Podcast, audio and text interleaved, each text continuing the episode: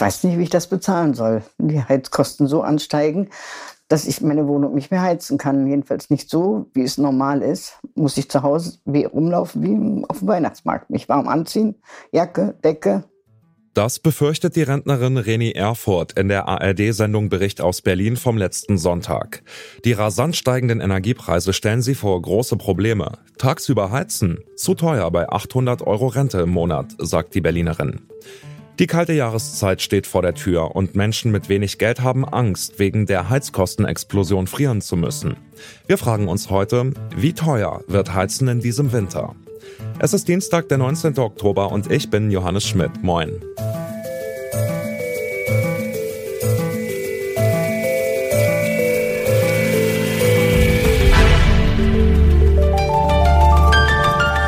Zurück zum Thema.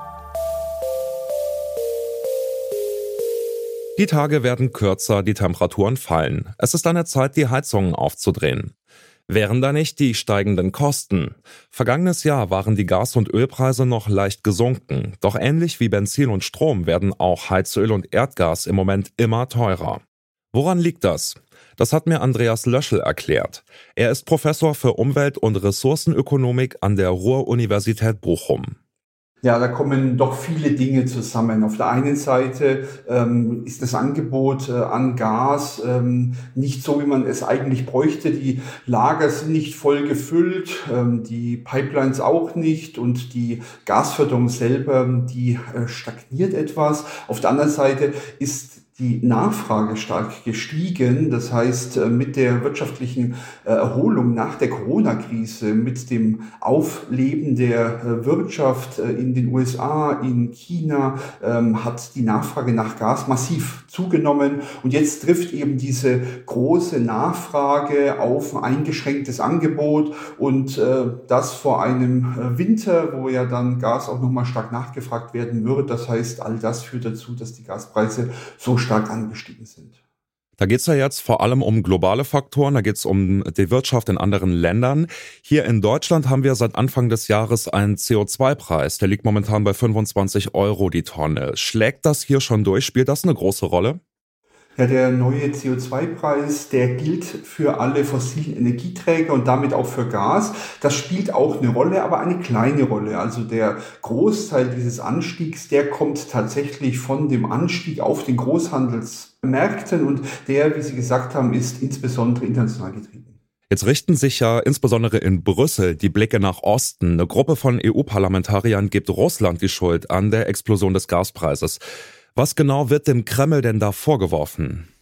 Ja, wie gesagt, es gibt mehrere Faktoren. Einer davon äh, dürfte sein, äh, dass eben die Lieferungen aus Russland nicht so hoch gefahren werden, wie man das eigentlich gerne möchte.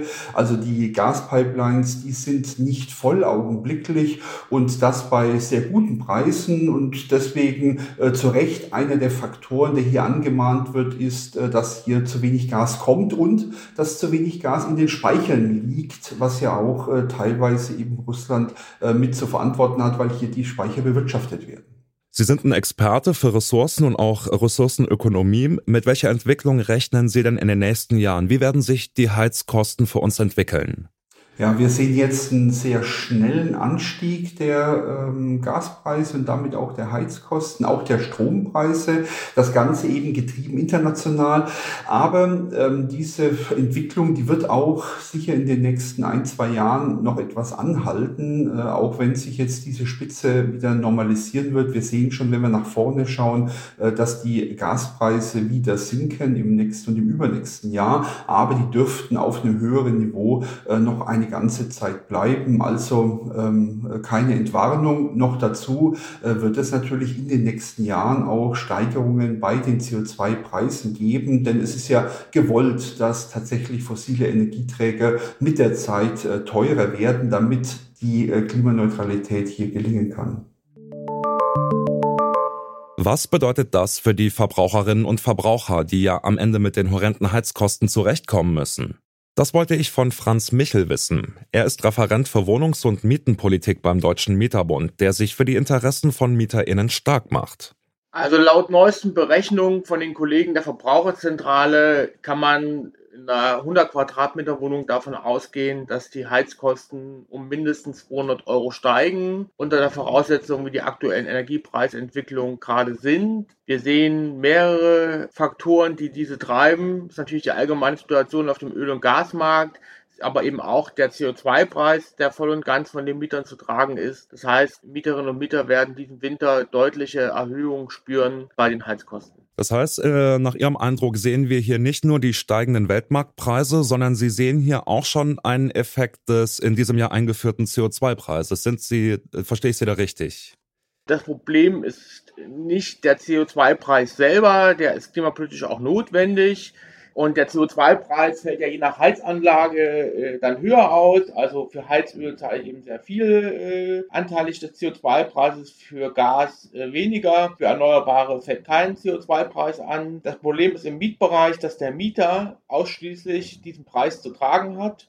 Jetzt gibt es da verschiedene Rechenbeispiele. Bei einem hohen Energieverbrauch von 20.000 Kilowattstunden in einem Musterhaushalt, das ist eine kleine Familie, hat allein die CO2-Abgabe dieses Jahr, also 2021, Mehrkosten von 119 Euro im Gasbereich und 158 Euro im Heizölbereich zu Buche tragen. Befürchten Sie, dass viele Menschen diesen Winter quasi im dicken Pulli in der Wohnung sitzen, weil sie sich das Heizen schlicht nicht leisten können? Womit rechnen Sie da?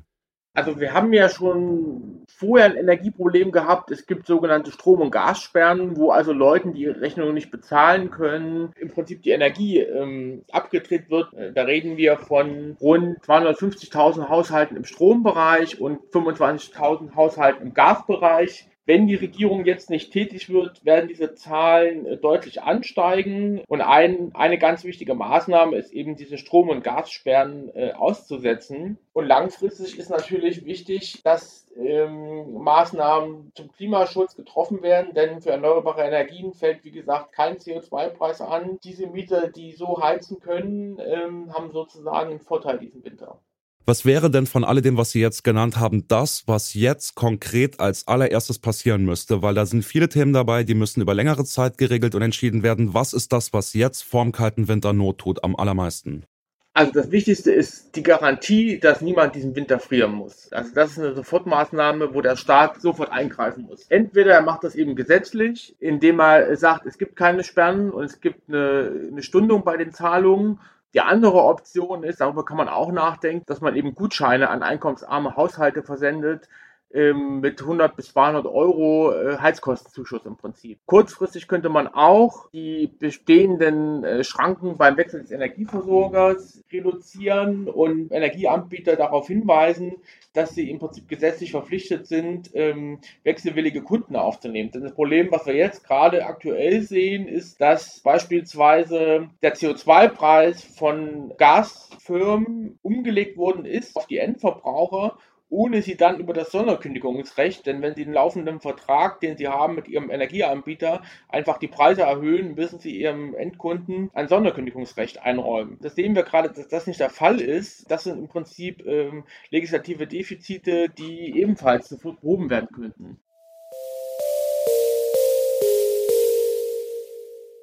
Im Moment sind die Preise für Erdgas und Heizöl so hoch wie noch nie und sie klettern weiter. ExpertInnen erwarten, dass Energie auch in Zukunft mehr kosten wird als in der Vergangenheit. Heizen wird also immer mehr zu einer Frage des Geldes und damit zu einer sozialen Frage. Hinzu kommen die Klimaziele, die sich die Politik gesteckt hat. Die Bundesregierung ist nun gefordert, dafür zu sorgen, dass Energiepreise und Umweltschutz nicht zulasten derjenigen gehen, die so schon kaum über die Runden kommen und jetzt Angst haben, im Winter zu frieren. Damit sind wir raus für heute. An dieser Folge mitgearbeitet haben Anja Bolle und Yannick Köhler. Chefs vom Dienst waren Anton Burmester und Oliver Haupt. Ich bin Johannes Schmidt und sage ciao, bis zum nächsten Mal. Zurück zum Thema vom Podcast Radio Detektor FM.